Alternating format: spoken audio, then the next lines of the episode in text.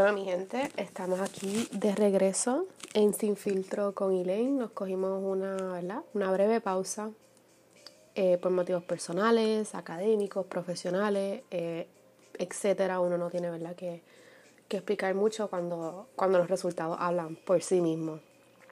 Pero ¿por qué he decidido ¿verdad? retomar eh, retomar sin filtro y retomar ¿verdad? mi rol como ¿verdad? comunicadora, como educadora, como ustedes quieren verme, o ¿verdad? como una amiga más que está simplemente teniendo una conversación con ustedes, porque eso es lo que estoy haciendo. Eh, siento la responsabilidad, ¿verdad? Porque tengo una voz, porque tengo una audiencia y una audiencia principalmente en Puerto Rico. Y siento la responsabilidad de ¿verdad? comunicar lo, la, la, gravedad del asunto o la falta de gravedad o la desinformación o comunicar la verdad en, en todo lo que yo veo y en, y en lo que la percibo. Así es que, ¿qué mejor tema para, ¿verdad? para comenzar esta nueva temporada que el corona?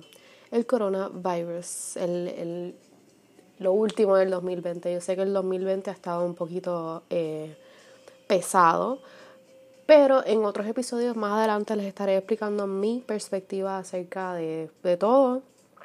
Y, ¿verdad? Como un sneak peek, les dejo decir que yo no pienso que nada de todo lo que está pasando es, casualidad. Yo pienso que todo está pasando por una razón y como tiene que ser. Por más difícil que se nos haga, ¿verdad?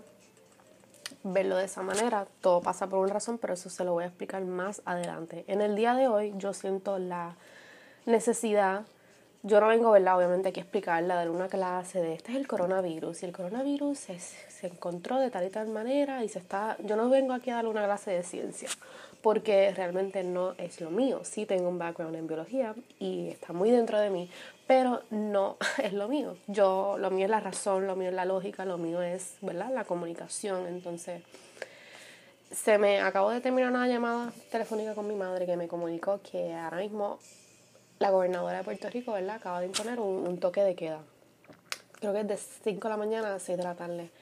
Eh, good, good for her. Pero el punto que vengo aquí es que yo sé que no confiamos en, en, esta, en esta señora, no confiamos en este gobierno. Pero es importante que se entienda y, y que cojamos esto del corona en serio. Yo no vengo aquí a alarmar a nadie, yo no quiero que aquí nadie como que se asuste por nada, yo simplemente quiero que seamos responsables, no tan solo por nuestras vidas, sino por la, vida de los que tenemos alrededor de nosotros. Voy a comenzar diciendo que esto del coronavirus no es algo eh, que está sucediendo solamente en Puerto Rico o en Estados Unidos, ya sabemos que esto está ocurriendo a nivel global. Entonces, lo único que voy a decirle de como tal el virus es que es importante que se sepa que no hay un tratamiento oficial, no hay eh, mucho menos vacunas para combatir esto. Entonces esto es básicamente, estamos a nuestra suerte, a nuestra suerte con nuestro, ¿verdad? Confiando en que nuestro, sistema inmunológico pueda combatir esto. El coronavirus como tal es una familia, ¿verdad? De, de muchos virus que ya han existido eh, por bastante tiempo y pueden ocasionar eh, síntomas desde un leve catarro hasta síntomas un poco más complicados, eh, complicaciones del sistema respiratorio. Ahora bien, el coronavirus COVID-19, que es el que estamos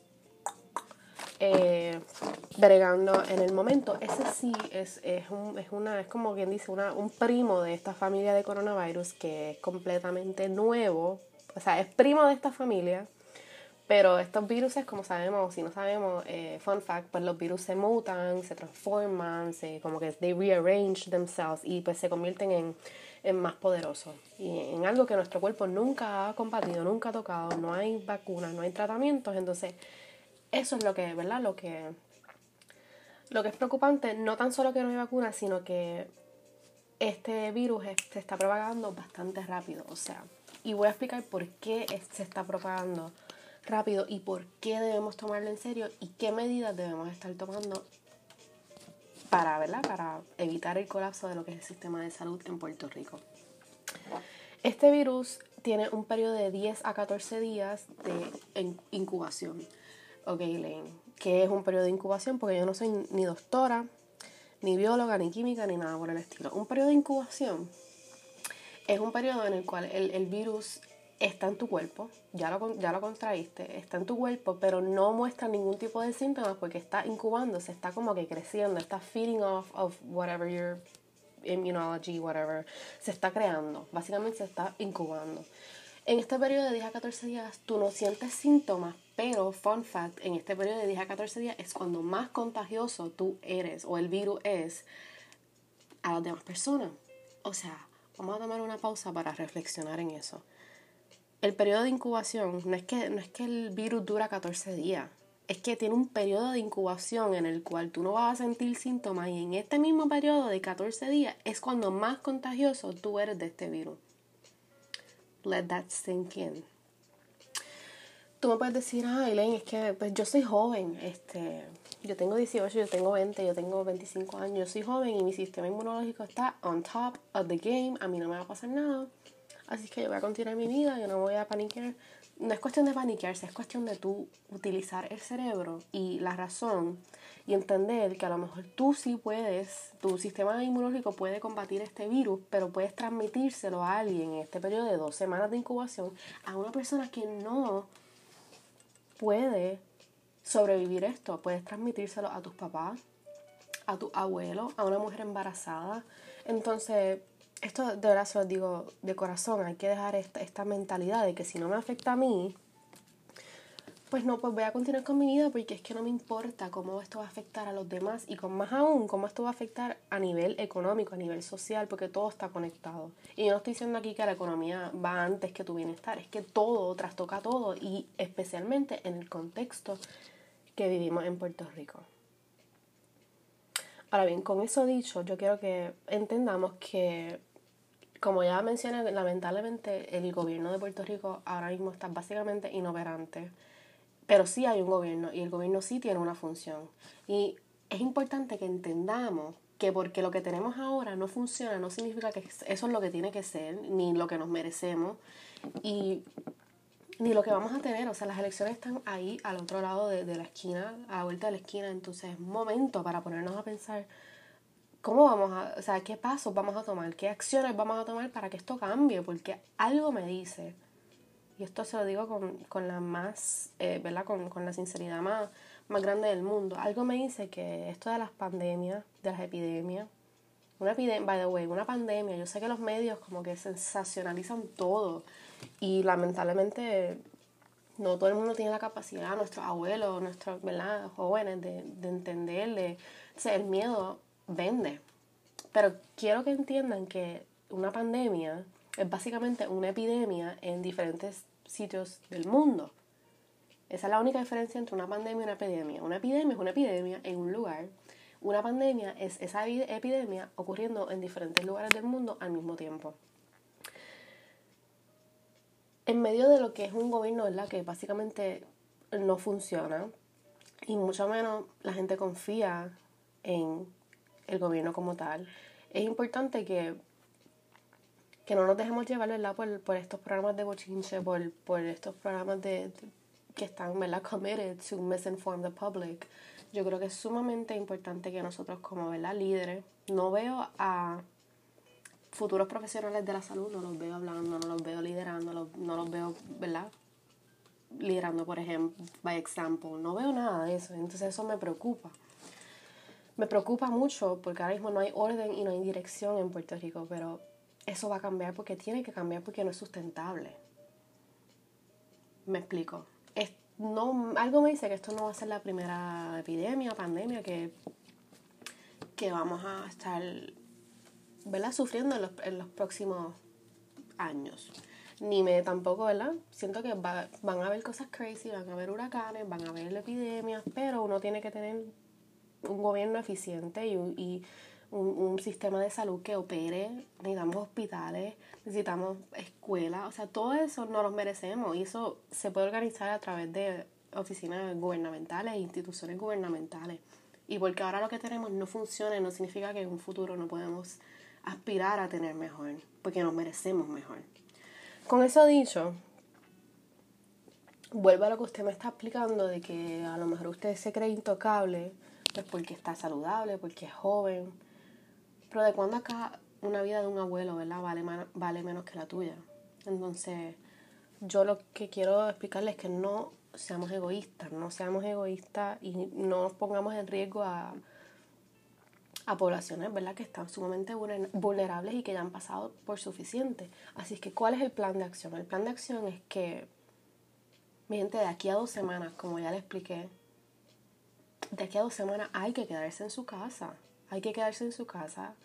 Hay que practicar aquí lo que se lo que se está promoviendo ¿verdad? con la, universidad que yo estoy, la Universidad de Central Florida, eh, es el, el, distanciamiento social. ¿Qué es el distanciamiento social? Social distancing.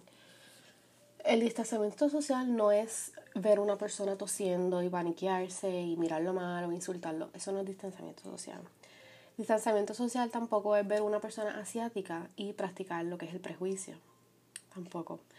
El distanciamiento social significa que mientras en la medida que podamos, vamos a evitar los mass gatherings, vamos a evitar lugares que están repletos de personas en lugares ¿verdad? confinados, a.k.a. la placita de Santurce, a.k.a. Plaza Las Américas, a.k.a. las discotecas. Vamos a evitar eso por un periodo de dos semanas, gente. Yo no estoy diciendo que esto va a ser la norma.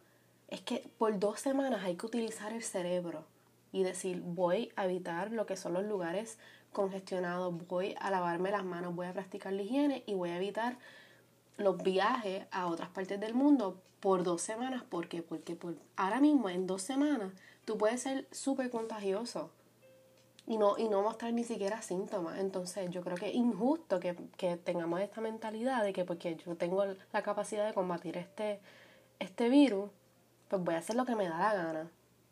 Pues no, porque estoy segura que tienes abuelos, que tienes padres y que tienes personas que tienen este, enfermedades crónicas, que tienen su sistema inmunológico ya comprometido y no van a poder sobrevivir esto. Y más aún, no es que no van a poder sobrevivir el virus. Es que si tú te enfermas y tú caes en un hospital en Puerto Rico, yo te aseguro, y esto tengo fe de lo que estoy diciendo, yo te aseguro que tú la vas a pasar mal. Y esto lo digo en nombre de mi recién fallecido tío Papito Rivera, quien estuvo alrededor de un año, casi un año, en, un hospital en, en diferentes hospitales realmente en Puerto Rico y recuperándose de, una, de una operación cervical que se, se sospecha malpractice, pero ese es un tema de otro día, porque eso todavía es muy reciente. Pero lo que les quiero decir es que caer en un hospital en Puerto Rico donde no... Eh, eh, el sistema de salud en Puerto Rico está al punto del colapso. Está a punto del colapso. No hay médicos suficientes, no hay recursos, la salubridad. Eh, caer en un hospital en Puerto Rico está difícil. Entonces, si tú como joven te contagias y se contagia mi abuelo, los dos necesitan un tratamiento, no hay prácticamente recursos, no hay tratamiento, ¿a quién tú crees que van a salvar? Te van a salvar a ti, que eres joven, porque tienes mayor probabilidad de sobrevivir. ¿Y qué pasa con mi abuelo? ¿Qué pasa con esta persona? O sea, vamos entonces a dejar esta mentalidad egoísta. Vamos a, practicar la empatía, la razón, la lógica. Y vamos a quedarnos en nuestras casas por dos semanas. Si eres influencer y sirves para algo, este es tu momento de...